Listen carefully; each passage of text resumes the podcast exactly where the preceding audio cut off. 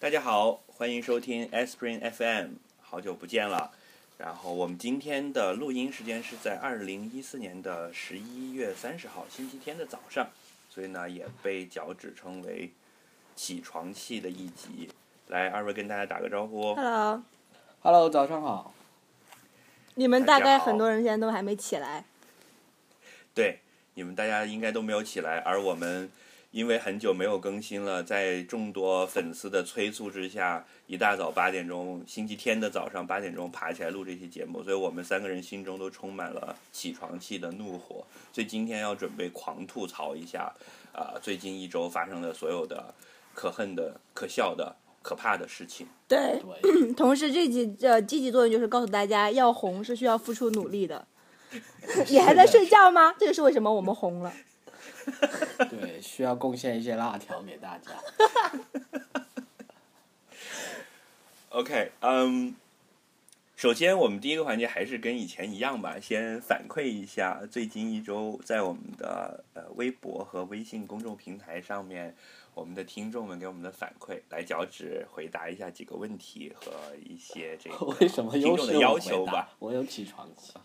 你有花钱买一个 买一集的 host 权啊？现在虽然已经交出来了，但是上一集的节目的反馈还是由归你来讲嘛。我会补充的啦呃上一集收到的最大的反馈是说，我可以拿红米手机吗？这是我收到最多的信息，包括有语音信息跟文字信息。就是有一大堆人直接留言说是我是我还是我这样。是的，是的，是的。然后今今天上午其实就趁着我们三个人的起床气都还在，其实我们三个人已经大战了一番了，就最后是定了是谁来着？哎呀，我忘了他名字了。呃，是这样的，就是从我们一致把上一期所有的关于《星际穿越》这个电影的观后感反馈给我们的消息里面，我们三个人开会，经过了激烈的讨论，然后九轮的层层筛选之后，最后定出了我们的得奖的优胜听众，他就是来自美国的宾夕法尼亚州费城，啊、是费城吧的 CY 同学。呃，对，就是那个，对对对，大家如果没有印象，我们再来听一听他的录音。我觉得整部片子啊、最让人感觉深刻的，并不是这种科普的桥段，而是我觉得啊、诺兰大师这个大师馆是讲故事的能力，然后这是对爱的一种诠释。我觉得主要讲了三点啊，第一个是，嗯，对子女、对下一代的这种责任与爱，对人类的爱，还有他对航行的爱。然后，呃，我之所以选这个 c o n f u chase 这个 piece 的原因呢，就是因为我觉得这个场景很好的展现出了这三种，就是呃，爱在男主脑海中，或者说给他的印象以及影响他决定的所有的这么一些个呃场景。那乔治，你有没有想过，我们要把一个红米手机要寄到费城去，我们会不会连运费都亏死了呀？对，肯定会比那时候手机贵很多的，但是为了履行我们的承诺，我们还必须这么做呀。所以下一次再搞什么活动，你要 讲好，就是如果你是在很远的地方的话，你要自付运费，对吧？在很远的地方就给他充话费喽。哎，这样子吧，我们我我充话费，改送辣条。我要给你充话费。哎，我们可以送送到深圳的自提点，让他去自提，可以吗？哦，也有可能哈。对。说不定是行的，嗯。OK，然后呃，这是大家最关心的一个话题，就是我们上一集的这个有奖参与的环节的这个奖品花落谁家的问题了。第二个呢，就是我也看到有听众给我们建议说，让我们在节目里面可以放一些音乐给大家听。不是，是在这个群里面，在啊，就是微信公众号里面 share 一些音乐给大家听，是吧？对，但是我觉得你刚刚说的那个主意可能现实一点了，我们可以在节目里面放，对不对？其实我们上一期已经有了，大家细心的听众有没有发现，我们在片尾其实有那个啊《星际穿越》的原声音乐，呃 c o n f i Feel Chasing 的那一段的，我们以后要不要保持这个传统呢？嗯，而且接下来我们也会做一期节目，是真的里面有音乐的，敬请大家认真的期待。好棒好棒！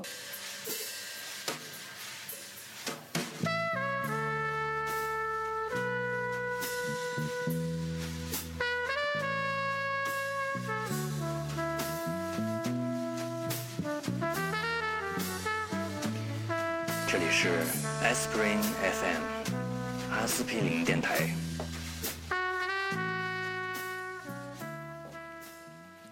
嗯，OK，那我们今天的正式进入今天的主题。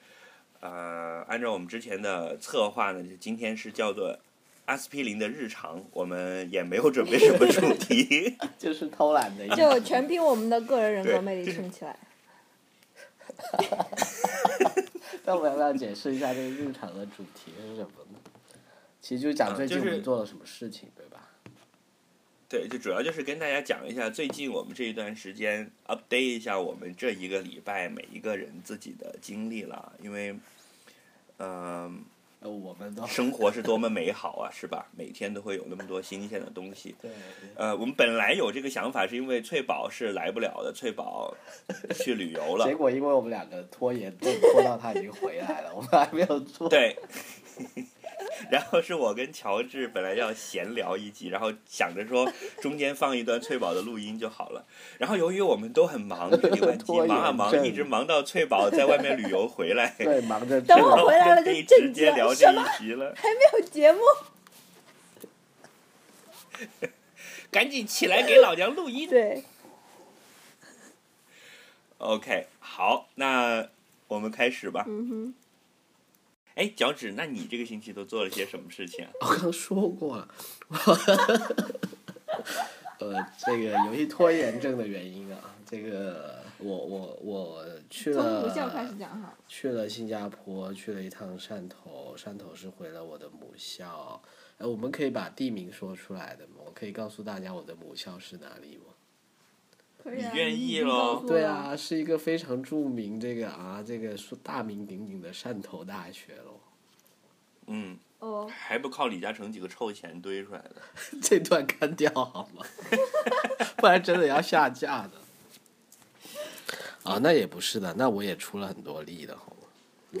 还有你，还不都是李嘉诚和你？呃，那你你这么说可以。所以你是你是怎么着？是学校的类似校庆什么的活动邀请你回去的是吗？呃，是是这样子啦，就是说，呃，学校它本身有一些，呃，就你知道，学校还是有蛮多事情，就他们经常要去做很多评比啊，或者是一些啊、认证这些的，然后会有一些环节是，就是说需要你邀请，就是呃比较随机的去找一些校友啊，或或者是跟你学校有关系的人，然后去座谈了，然后其实当当天是有非常多的。呃，人回去，那我也是刚好是其中一个，就接到邀请，然后我觉得好久也没不是回去了。随机选的啦，肯定是选挑像你们这样这种混的好的，对啊，有钱的可以来捐款。对，我就知道你们俩会这么讲的，所以我就不需要自吹自擂了，就把这些话留给你。哎，但但真的其实没有捐款了，我还占了不少便宜，譬如我回去的这些呃吃饭啊，这个住宿的钱都没有我自己掏，所以我才去的好吗？汕头大学的你知道吗校友回去以后再也不要邀请陈乔。对啊，如果要我捐钱的，我才会回去呢。不但不给钱，还把招待所大堂的辣条偷偷的都吃光了。哎，我我把 mini bar 里面的东西都吃完了，就好饿那天。你看我说了吧，我了解你，一定是这样的。呃，然后还反正还挺多感触的啦，反正你也可以理解，因为我其我其实是很少回去母校的，我大概上一次回去可能是零九还是一零年吧，然后其实变变化还挺大的，就是其实很多东西都都嗯，譬如说像以前留下很多记忆的，像那个图书馆，现在已经变成行政大楼了。然后呢，有一个新的图书馆，但是跟我以前在的时候就完全不一样了。然后还有以前非常怀念的就是水库啦，就那里有一个水库很漂亮，但还好那个还在。然后呢，越修越漂亮了。当然有一些比较新的地方，譬如说像呃大门是改了，就你知道我们学校的大门，我整个都没有认出来。就车到了那里，我突然发现，哎，到了吗？为什么大门变成这样子了？然后嗯。反正就就让我比较呃 surprise 的是，回去之后有很很多变化，挺多新的东西吧。当然还还有很多是跟以前一样的，就以前走的那些林荫大道啊，也都还在。呃，不过这些都是一些小这样子吧。我觉得我们这个呃节目时间也比较短，我就很快速的把我最核心的感慨讲完就算了，就为了你终于意识到这个问题对对了对对对对对。呃，是这样子的，就其实那天晚上我们去吃饭，就是说我在车上，然后刚好会经过一个我们之前经常去，就我们经常在那里上课跟考试的一个教学楼啦。然后你知道那时候傍晚傍晚的时候呢，就刚好可以看到很多学生就背着书包，然后三三两两的往那个方向去，我也往那个方向去。然后其实你是很容易就可以看到一些人，他可能让让你想起你自己以前的样子了，对吧？然后你会觉得好像其实，在前面在走的那个人，好像就仿佛是一个十几年前你自己就在你面前走过那种感觉了。然后当时我就突然、突然就非常有很大的感触，就感觉说啊，如果那个真的是一个穿越了，是你十几年前的你自己，你可能呃会跟他说什么这样子。你那你会跟他说什什？么呢？呃呃，其实现在想起不要买股票，呃，买房不。是啊，我，呃，现在想起来，我觉得应该让他满仓腾讯了。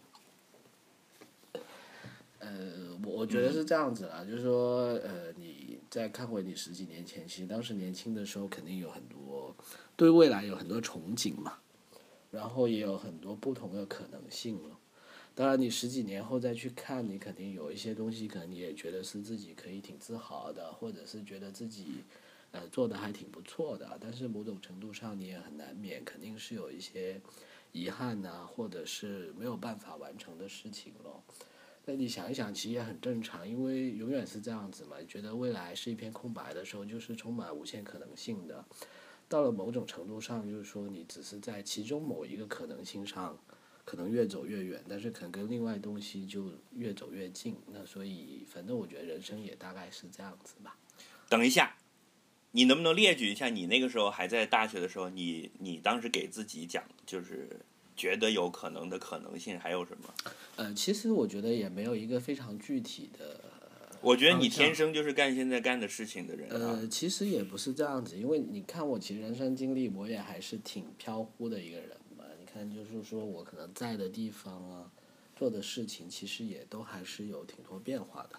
但是我觉得，就是更多的时候，其实，在大学的时候，你更加会觉得说啊，好像外面的世界那么大，我也不知道以后自己在哪里安身立命，也不知道往哪个方向去走。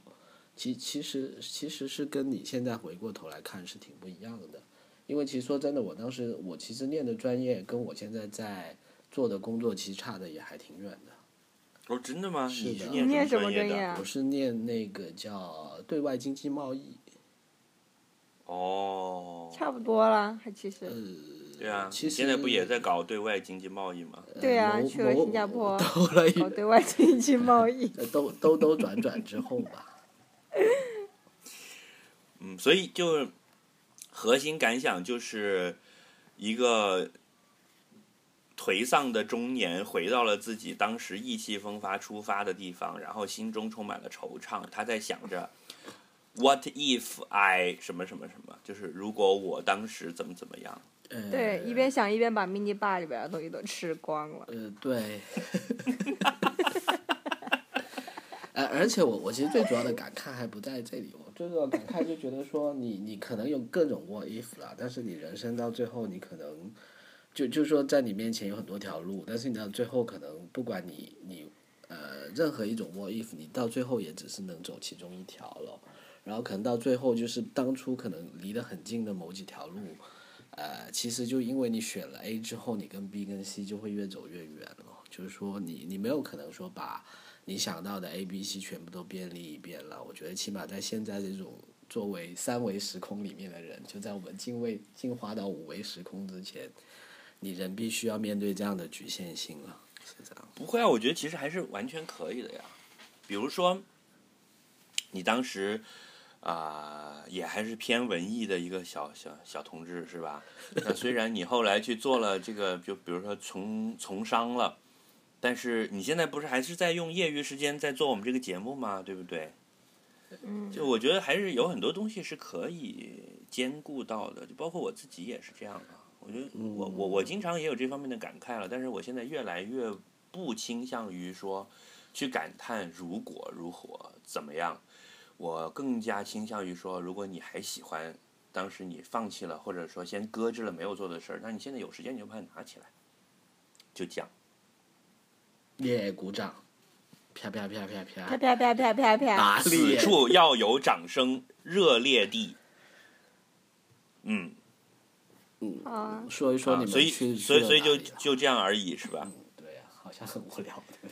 那哎，那你们那个大学有没有就是那种就是地上扔满了避孕套的小树林啊？呃，我在读书的时候是有的，因为你知道我们当时要去新生之后入学之后是要去打扫卫生啊什么的，然后我们嗯。打扫完卫生之后，大家就几个男生碰在一起，大家就在讲说，哎，我在我扫哪片树林，然后我捡到了多少个避孕套，然后另外一个就讲说我在那边那边那边读，我捡到了多少个？这画面感觉他马上就要掏出来说你们看了。嗯，所以九十年代就已经就是风气这么好了，是吧？你们学校？因为我知道是在一个很风景秀丽的地方，然后通常风景秀丽的地方的综合性大学都会这样的。呃，对啊，不然要大学干嘛呀，对吧？对，这样我还觉得反而有点奇怪，因为我读大学的时候，感觉也可能是圈子的原因啦，就是感觉好像还没有那么开放，去觉得这种东西是可以随便那样讨论的。因为我记得很清楚，我们读大二的时候，还是大三的时候，学校校刊的一帮人就做了一个什么翠宝，你是在文革时期读的大学是吧？对呀、我我其实我是 我个人是觉得很奇怪的啦，就是七零幺调查，就大概调查说我们学校还有百分之多少的女生是处女，这样这件事情。这个调查每年都有，我们学校年年都百分百。我们在这一项指标上都是全冠绝全球的，没有哪一个学校可以跟我们比。但是感反正感觉上就是不会有很多人公开的去聊了。我觉得是你那时候傻呵呵，没有在关注这些事情吧。我觉得贵校风气应该比乔治的母校要更开放吧。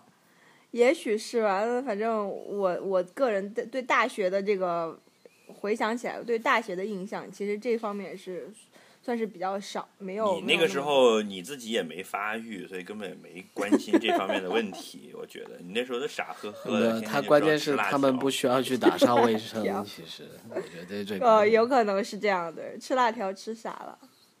不，他们那个你知道，学校周边的酒店和房子都是要贵一些的嘛？就比如说，同样是一个如家七天，然后如果是在大学旁边的，是是要比其他地方的要贵几十块钱的。嗯哼，你不知道吧？我觉得，我觉得你恰恰是因为上大学晚了，就是呃，同学们都比较有钱了，都知道去开房了，所以才整个事情会显得隐秘一些，不像乔治哥上大学的时代，大家都在小树林，你知道吗？哎，有道理，有道理。对啊，大家都在小树林，都冷飕飕的，然后还会互相碰到熟人，哎，你也来了啊？哎哎，这么快就走了？然后、嗯、完了，我觉得这一集真的不能播了。本来本来是吧，我还本来想就是宣传一下我们学校多漂亮的，结果一歪了，我们就变成这是好事啊，这是替你们学校的宣传。我觉得每一个大学都应该有一片小树林啊。嗯，我我们学校的问题在于我们学校没有小树林，只能你你们学校的问题在于，你上大学的时候，中国经济已经腾飞了，你们的同学们都直接跑出去开房，不需要小树林了，嗯，所以就是把青春遗落在了小树林。呃，而且我觉得主要是跟呃这个气候也有关系吧。作为一个亚热带的城市，这个全年都比较适宜的气候还是比较多的。嗯，就现吉林大学也有小树林的。就就我这上星期去那里的温度是二十七度，哎，多舒服。嗯，哈佛也有小树林的，哈尔滨多冷啊！你想想看，但是读佛学院的也可以这样的。就是互相探索一下佛法嘛。好了啦，好了，我们转话题翠宝了，转话题了。翠宝，你这个星期去哪里玩了？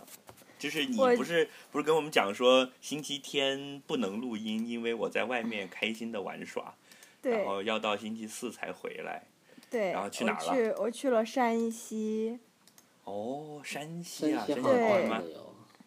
去去去了太原和平遥，但本来还想去大同，但后来看路路太远了，所以就没有过去。呃大同就是黑黑的，有很多煤灰看懂，所以我觉得你不去应该也不是太遗憾的。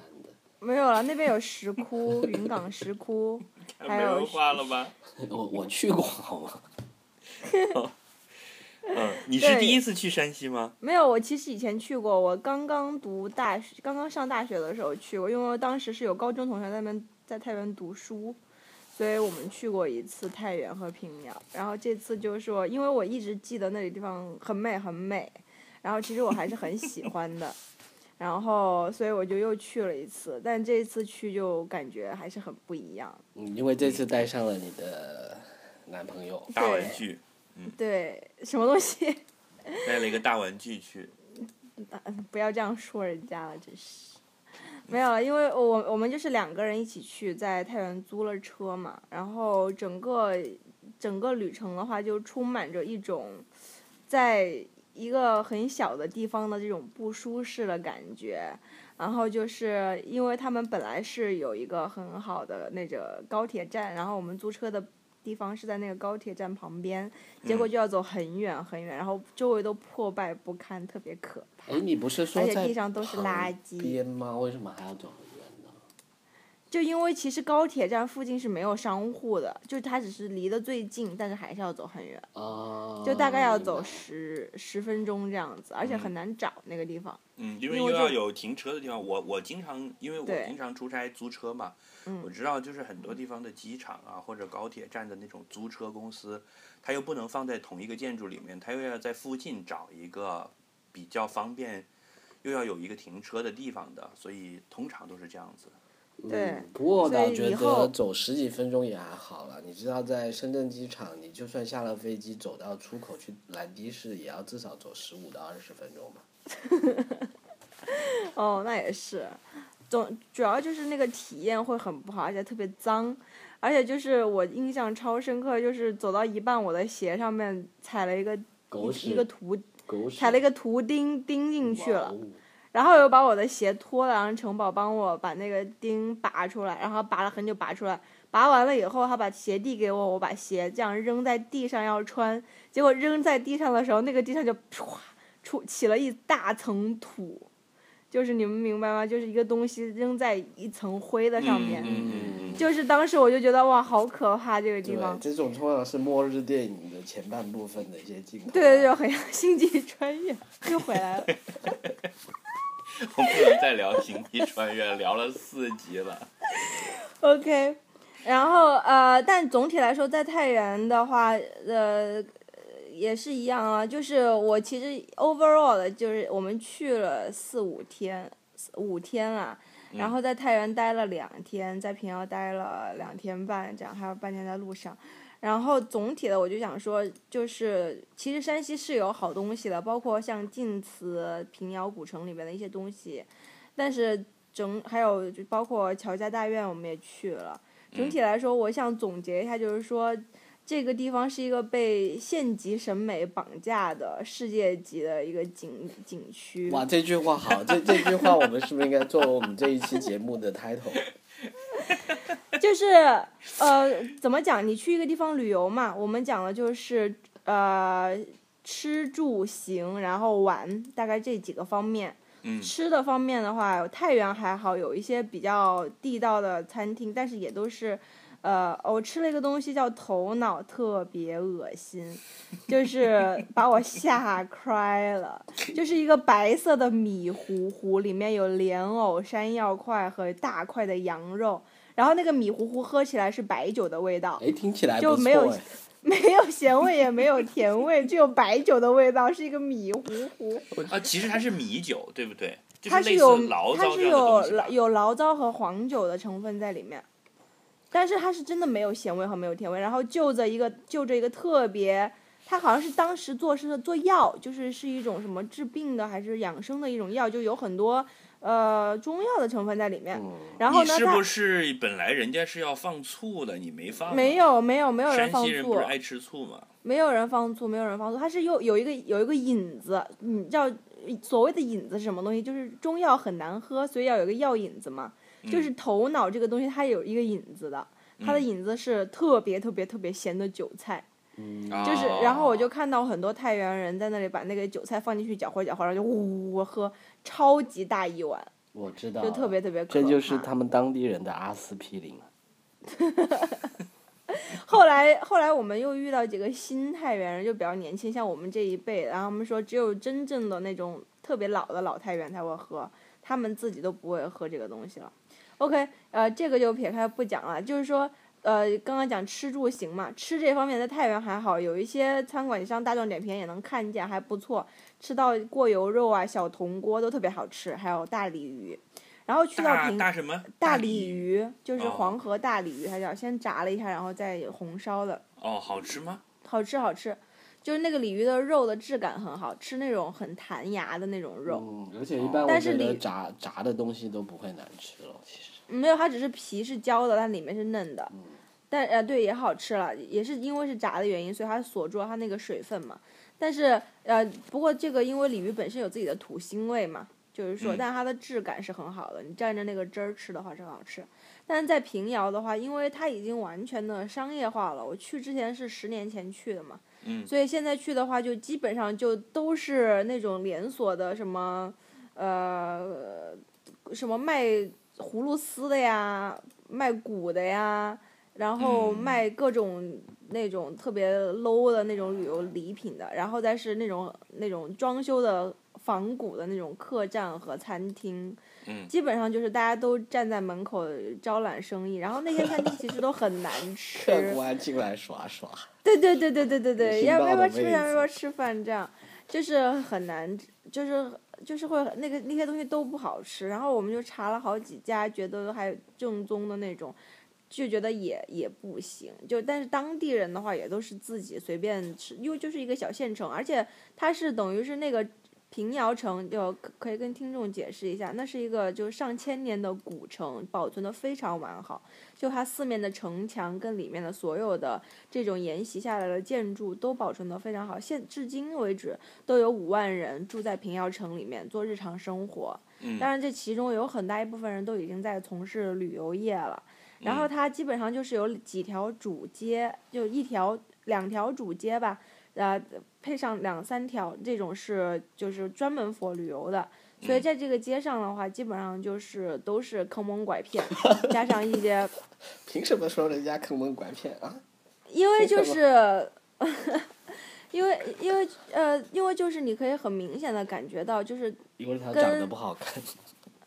就你大家去过很多地方不同的古城，或者是就会感觉到丽江，然后嗯成都的宽窄巷子，然后北京的南锣鼓巷，它基本上都已经非常的同质化了。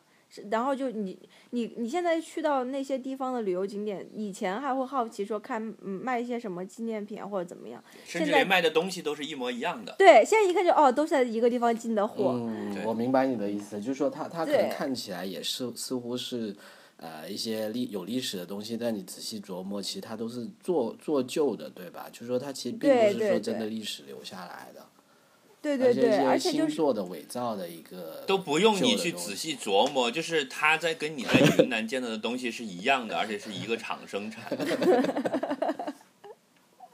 对这点最讨厌了，没错嗯，好讨厌。对，非常讨厌。而而这个就是住，然后行的话，呃，这个是吃啦。行的话就是你，反正你开车，我们租了车嘛，开车的话就是所有人都在大马路中间走，然后 而且就是就车都已经开到你面前了，然后还站在那里嗑瓜子儿，就是 就是对完全这个我也没。有深刻的体会。就是很可，就是所有人，包括我们在太原也是，就是还会有人抱着小孩兴高采烈的逗那个小孩在在没有，就是在那逗他玩，就这样跑啊跑啊，开心开心，就是在大马路中间，就在我们的车前面这样搞来搞去，就是完全没有任何的规则，然后所有的自行车、摩托车、三轮车、车、机动车、人，已经气得撸不直直舌头了。所有人都在大马路上游来游去，就很可怕。哎，这个这一点就是我也深有体会，但是我我我并不对这一点 生气了，可能因为我当时不是开车的那个人，不，可能因为我不赶时间，我就觉得说，哎，你看好休闲啊，就是大家怎么怎么说呢？就是说，嗯，我觉得是一种不适应感，就是大家把城市当做农村来生活了。对，而且我觉得这个跟其实我在，因为我家也是一个小县城老家，然后其实也是有同样的困惑。我当我在家开车就会特别生气，但其实后来想一想，这跟整个的之前的城市规划以及公民的教育有很大的关系。其实有时候看看很多路，它是旁边都是违章停车，你中间就很窄，然后旁边的人行道有人行道又很很窄很窄，基本上无法走。所以有时候其实那些行人是确实没有地方走，只能溜着边儿，然后溜着溜着就溜到中间来了，就是对，因为你本身车也不多嘛。对对对对对，但现在慢慢的车开始多了以后，包括整个城市规划上面来讲，很多车都是占了路边的道，这样子也会影响这些东西嘛。而包括就是人行道的建立，就呼吁一下各个城市的市政府。去关注一下。你觉得他们会听你的节目吗？还呼吁，这简直是对远山的呼喊。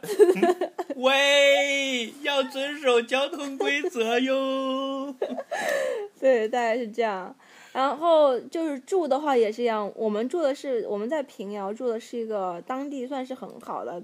当地人说是五星级的这种，就是也是那种古色古香的仿古的那种建筑在里面，就是你是，而且我们住的是一个豪华炕，啊啊，豪华炕套房这样，但是就是对里面的服务也是感到特别的可怕，令人发指。然后晚上还叫了一个按足疗按摩的服务到房间里，然后那两个阿姨把。穿着那种靴子和棉袄就来了，然后进来了以后就就把靴子脱了，整个爬到我们床上去给我们按摩背。当时我跟陈宝都惊呆了。那不然呢？棉裤。不，那不那不然你希望人家怎么给你按摩背？他让我转过来也可以，就是你这样穿着一一套外衣爬人家床，哎，没有，他垫他垫了一个那个床旗，你们懂吗？但其实你还是会觉得呃。只有你们这些城里人真讨厌，还什么床还不能上，还不能穿着外衣上床，真是！你自己叫我来的，现在又不让我上炕，什么意思？难道我在地上摁你？所以怎么样？而且就是好不好摁摁的很一般，而且全程一直在推销各种东西，要要不要牛奶浴？你的脚需要，然后说你需要一定要刮痧，你这不刮痧就要死了，就大概这样。我们现在刮痧只要二十块钱，样二十块钱就能刮。哎呀，听得我好想去啊！我要大妈到炕上来给我刮痧。然后，然后他们也就是一直在跟我们互动说：“你们是香港来的吗？”然后我们说不是，然后就说：“呃，你一个月挣多少钱？” Good point，这一点就太棒了。然后我说：“我说我每个月挣的够我在北京花销了。”他说：“那具体是多少钱呢？”嗯，对，就一定要打破砂锅问到底。嗯，然后哎，我儿子也在北京，我让他来找你吧。总之就是，然后，然后，然后我就说，我大概十年前来过平遥，然后说你十年前来过，你你多大？你今年几岁啊？然后就是大概都是一直是这种很尴尬的对话。然后他们走了以后，我们发现洗手间被因为要弄那个脚的东西嘛，所以发现洗手间被他们的就是穿在外面的靴子走的全部都是泥。嗯，然后那个时候已经晚上十点了，所以我们就给前台打电话说找人来处理一下。然后过了一会儿，就有一个很不开心的大叔拿着一个很脏的拖把进来了，就说你们哪里要处理，我给你弄一下，大概是这样。然后呃，这个就是住了，然后再是玩的方面的话，玩的方面的话就是。烟就来了是吗？对呀，而且很不开心，他可能在看电视被打断了，应该是。当然不开心了。天啊，好像我隔壁开始，我隔壁在。在装修。在平遥旅游局派过来。我的妈呀！继续讲下去。但这样会影响到我的录音哎。没事儿没事儿。好吧，然后景点的话，我觉得是这样的，就是我以前去景点的话，我提前会做很多功课，就是我会读很多相关的东西，然后自己会去看一些东西，然后还还会再找一个比较靠谱的导游一起聊一聊。然后因为这次我去过了，所以我就没有找，因为但是城堡没有去，我我就没有再仔细的去看一些资料什么的。然后因为城堡没有去过，所以我们当地都会找导游嘛。然后基本上你会感觉到是说，嗯，你在乔家大院，其实它是一个很有文化，而且包括关于它的，关于它的这个建筑形式形态，以及当时的一些宗宗族式的这种家庭制的一些历史文化，其实是很值得大家去探讨和讲的嘛。然后你去到乔家大院的时候，所有人都会跟你讲说啊，这里拍过大红灯笼高高挂，这里拍过乔家大院取景地，然后里面就弄几个假人，然后就说当时在这儿拍的什么照。然后呢，所有的地方你进去了以后，就跟你到其他的城市里面的古城一样，就说摸摸这个龟头，你就可以发财；摸摸这个屁股，你就可以长命百百寿。然后城堡就很摸了就能发财的龟头，听起来好吸引呢。我就这么一说，你们就没听啊？就大概是这种感觉了。小心，有然很多后没有摸过就是龟头摸摸它的哪哪哪，就是都是这种顺口溜了，你懂的。嗯然后就是这里很适合照相，要不要你们两个要合影？我们可以帮你们合一张。嗯呃，就是类似于这种，就是然后呢，所有关于文化上面、历史上面的东西呢，他们就跟在背书一样。就是说，然后呢，你问他这个地方哪里好，哪里不好，他说啊，反正是这么讲的，什么也说不出一个所以然来。就是其实当地的这些人，他们的呃，就是他们可能也是因为生活所迫，然后正好有这么一个商机，就过来做这个讲解员了，然后一路在推销。你可以想象吗？就是在一个三百多年的这个镖局里面。这个镖局是当年有很多文化、有很多故事可以讲，很厉害的镖局。那呃，到了镖局以后的话，大家说这底下还有一个金库。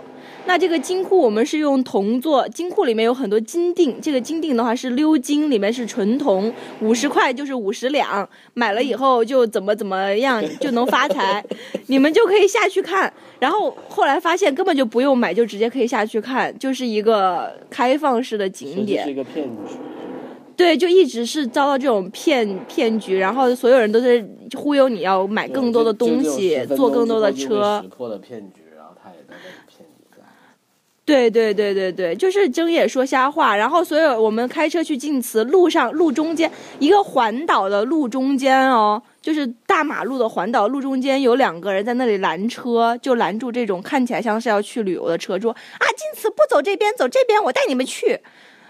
啊，然后又收就是带路费，不是带路费，他就会带你到一个另外他们自己开的一个很烂的地方，然后逼你买东西什么之类的，对吧？呃，具体我不知道，因为我没有停下来。但是就是觉得他们连命都不要了，就想要。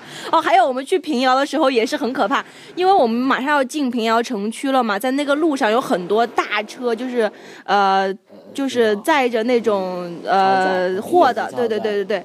然后呢，忽然就是看见有一个人骑着摩托车。对我们按喇叭，在我们的车的左边那超车道，然后我们把车窗摇下来，他说：“你们是去平遥玩的吗？要住店吗？” 啊？什么？他说什么？我没听到。你们是去平遥玩的吗？要住店吗？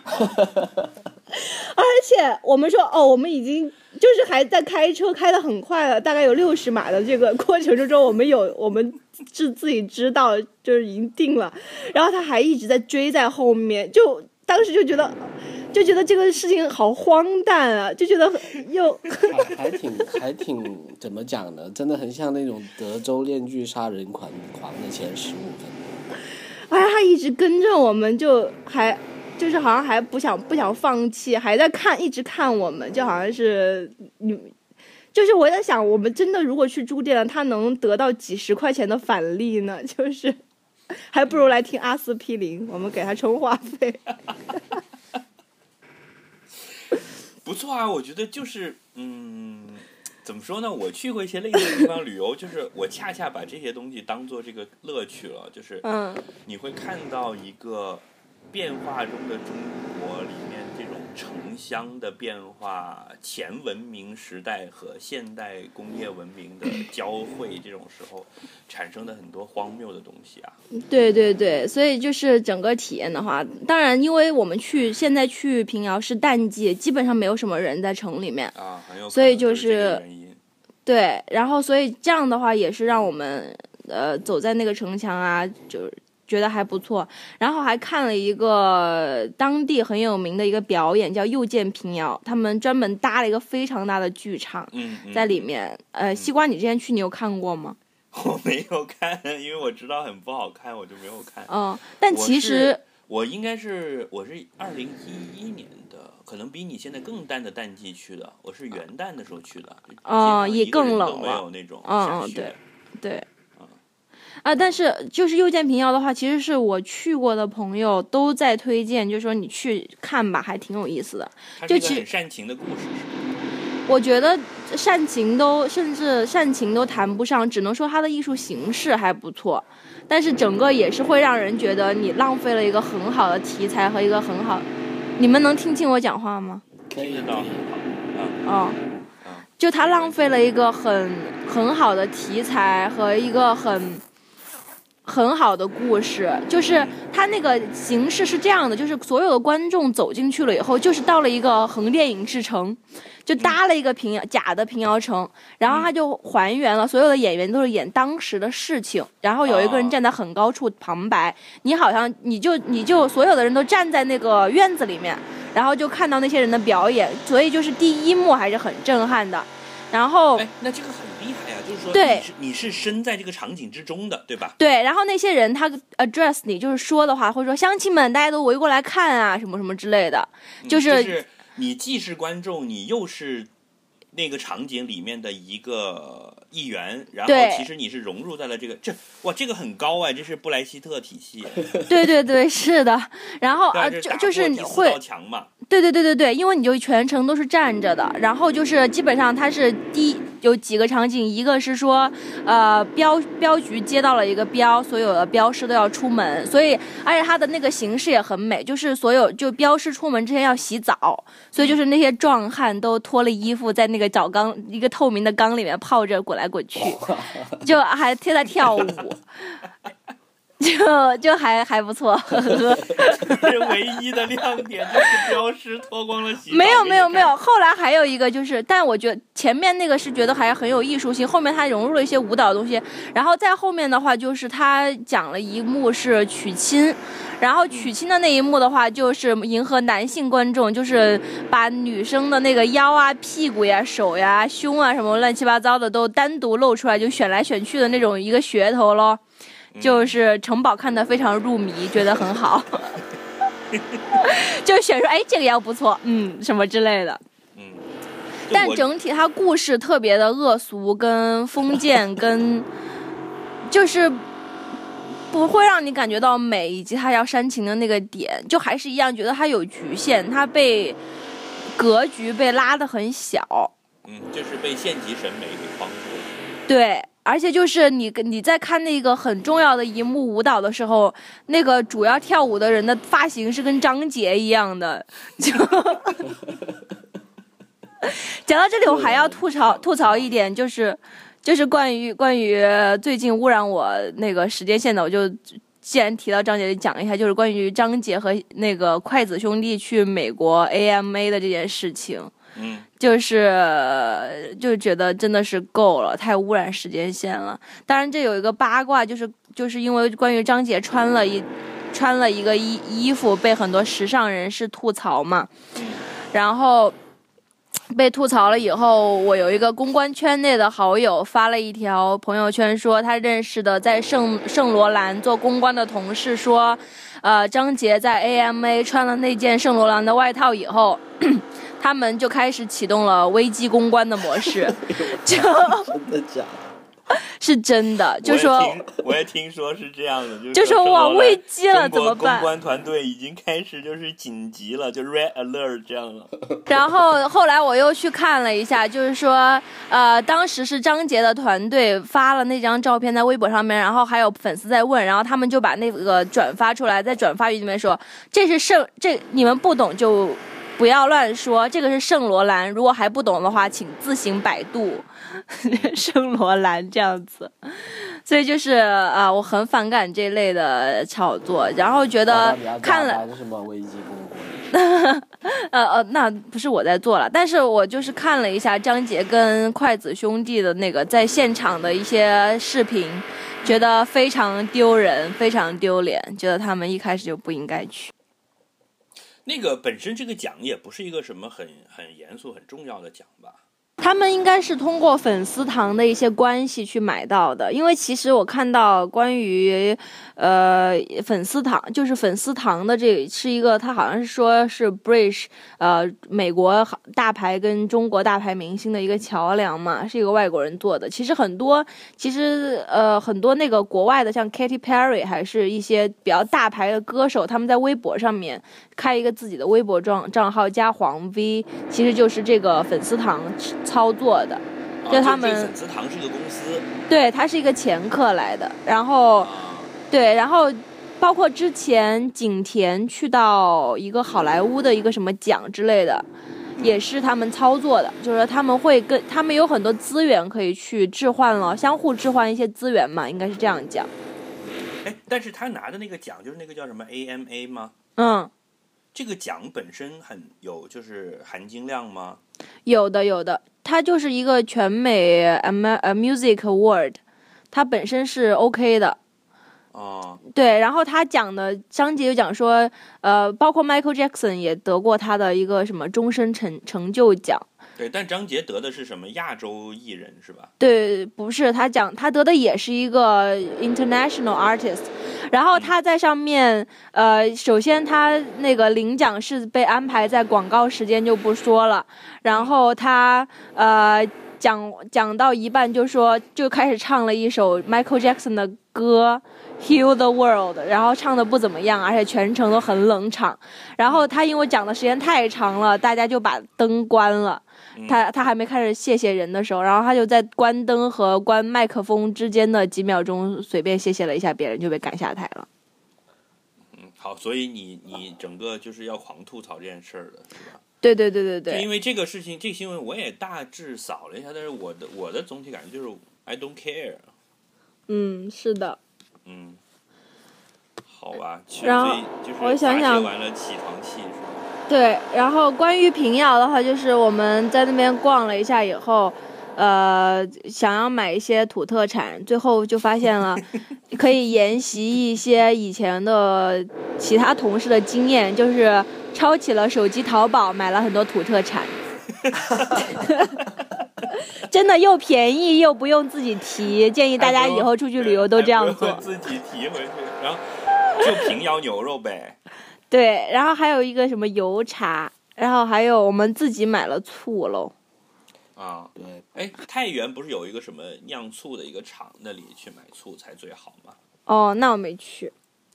哎，我有一个预感的，我们这个节目到时候会被水军淹没的。你会发现那个点击率呃很高，然后进去一看，全部都是在骂我们的水军，你是你是说怕张杰的粉丝过来吗？还有筷子兄弟啊，筷子兄弟有粉丝吗？你到时候就知道了。你如果敢在节目筷子简介里兄弟还 OK 的，我觉得我还挺就是对他没有反感。张杰哦就是，说那个我看了一个，就是洛杉矶的那个一个新新闻，他讲说十件你关于 M A 呃 A M A 你不知道的事情，其中就有一个说，因为筷子兄弟没有是假唱，他们连麦都没有带，嗯就等于是跳去跳了个舞。嗯就是大家觉得他们很奇怪，而且他们最后那个奖都是在后台，感觉那个主持人是在打发他们，他们就全部跳完唱完了以后就跑嘛，跑到后台，后台还有一个机位嘛，然后的，然后就那个主持人说 Here's your award，然后就走了。嗯，他们也是急匆匆的跑下来就啊拿了一个哦谢谢谢谢，然后就没了这样子。这样的是对，因为因为基本上好像我看的版本是说这两个奖其实不是在他这个正式的奖项里面的，就好像就是你你赞赞助了，然后我给个什么东西你。但是我觉得这个事情反正两方面吧，我觉得去参加的人呢就挺傻的，然后呢，作为一个颁奖方，就是说你要维持自己的这种呃作为一个奖项的这种权威性或者怎么样也好，你就搞这种说啊我收你钱，然后随便拿一个广告奖项打发你，我觉得这一点其实也挺 low 的，就是这这这两方都挺挺挺奇怪的一件事情了，我觉得。那你还不如就邀请他当个演出嘉宾嘉宾对啊，或者你真的是一对奖对啊项对啊，或者你纯粹真的是一个广告，那你就插播一个广告就好了，对吧？对对对，我同意。不过我不 care 了，我对这两个人也没有反感了，就他们拿不拿这个奖也不会影响我喜欢他还是不喜欢他，我基本上对他们是路人的感觉。张杰无非也就是整天觉得自己很帅，所以才被人黑嘛，我觉得也 OK 啊，他长得也不算很丑。其实我也是最近因为这件事情才知道张杰是谁的，我说实。然后他确实跟他老婆也比四五年前也要潮多了，对嗯，这还挺好的。对，相比之下，你们两个这一周过得比我精彩多了耶。嗯哼，你怎么了样？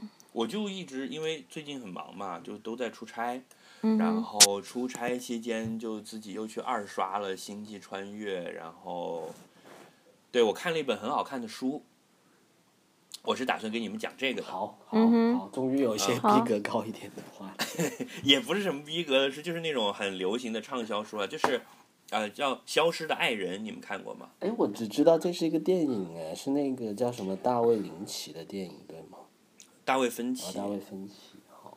翠宝知道吗？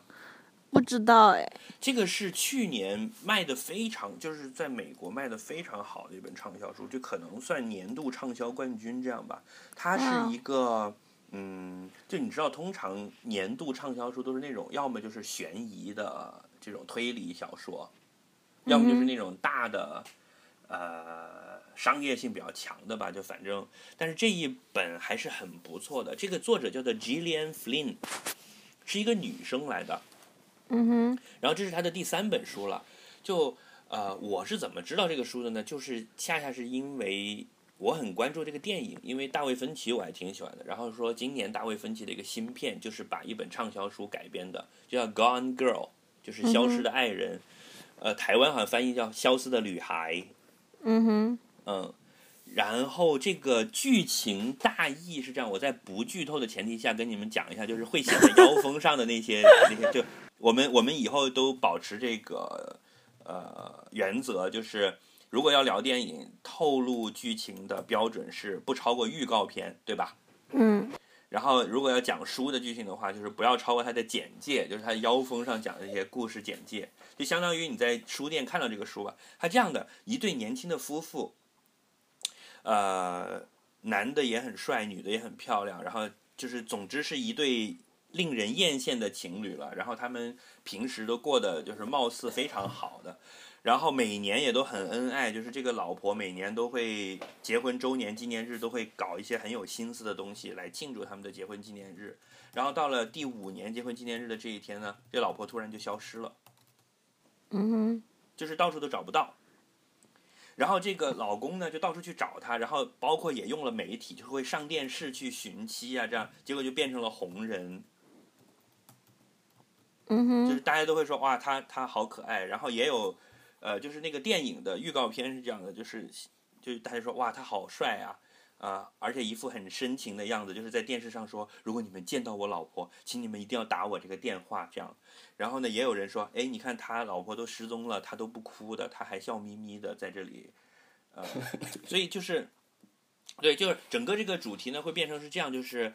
呃，随着侦查的深入，又发现了他老婆之前写的日记，就越来越多的迹象表明凶手是他，嗯就是这个老公把他杀了。当然，这个最后的结果其实又又不是这样了，又有一些呃这个其他的一些变化。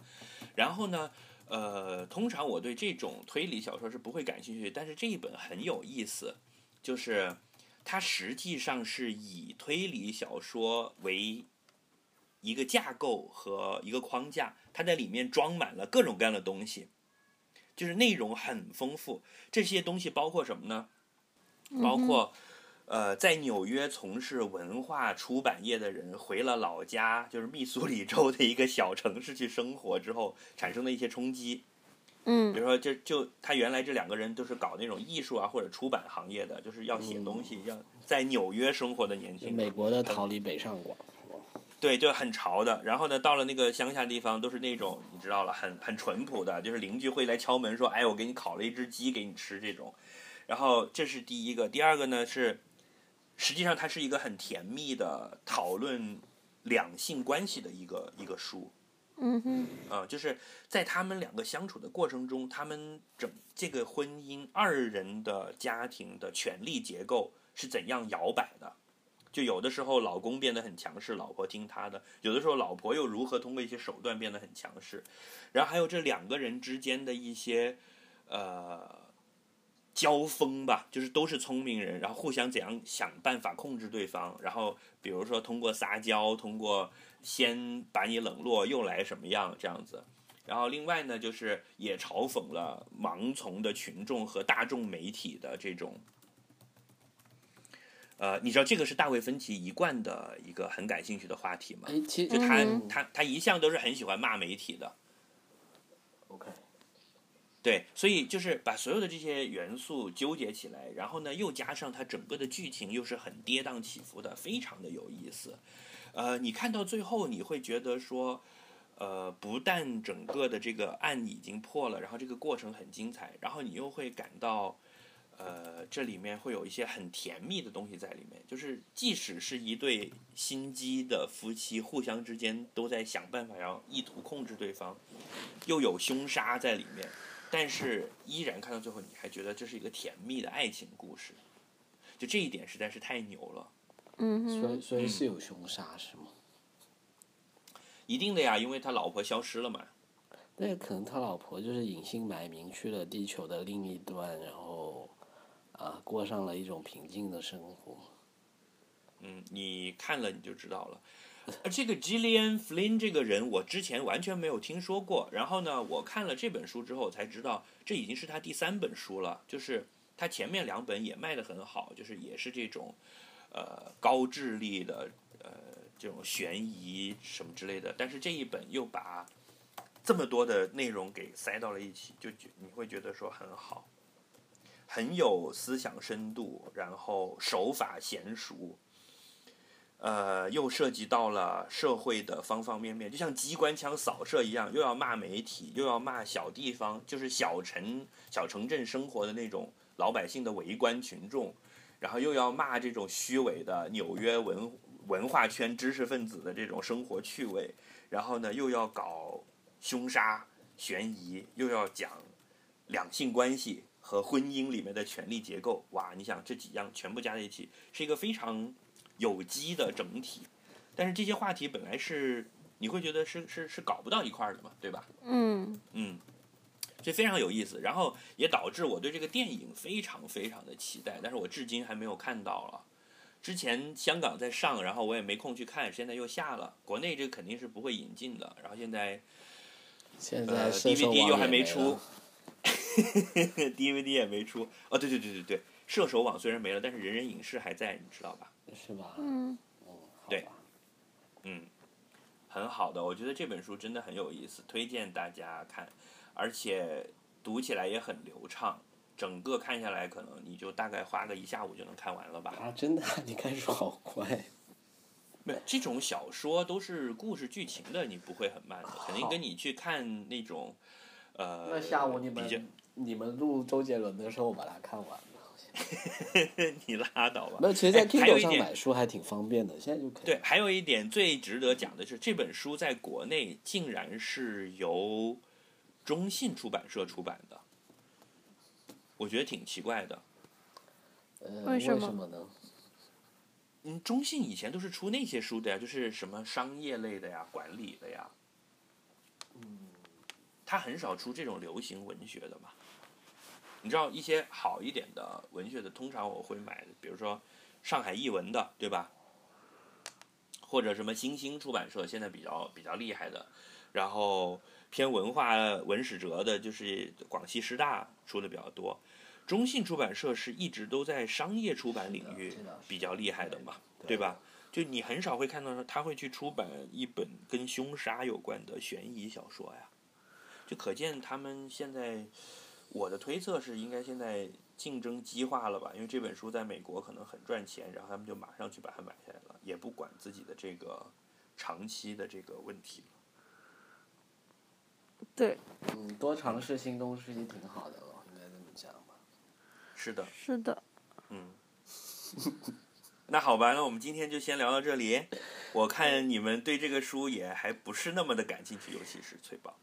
不是啊，我都没看过嘛，我要看了才会知道。主要是你现在正在处在一个一段 relationship 当中，然后你看了这个书之后，你就突然发生发生一些很警醒的思考。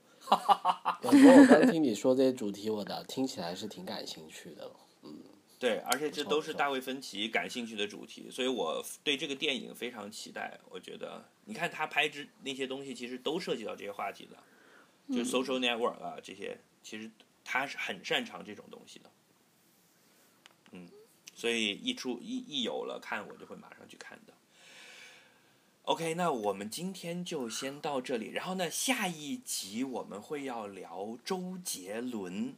当当当！对我们预感这会是一个大家都比较感兴趣的话题，然后呃，也欢迎大家在微信平台和我们的新浪微博的官方号去多给我们留言，然后讲一讲你对周杰伦的感受和你的想法。我相信作为七零后或八零后或者九零后，大家应该都对周杰伦有一定的感情，对吧？嗯。对，积极的希望你们来参与我们下一期节目，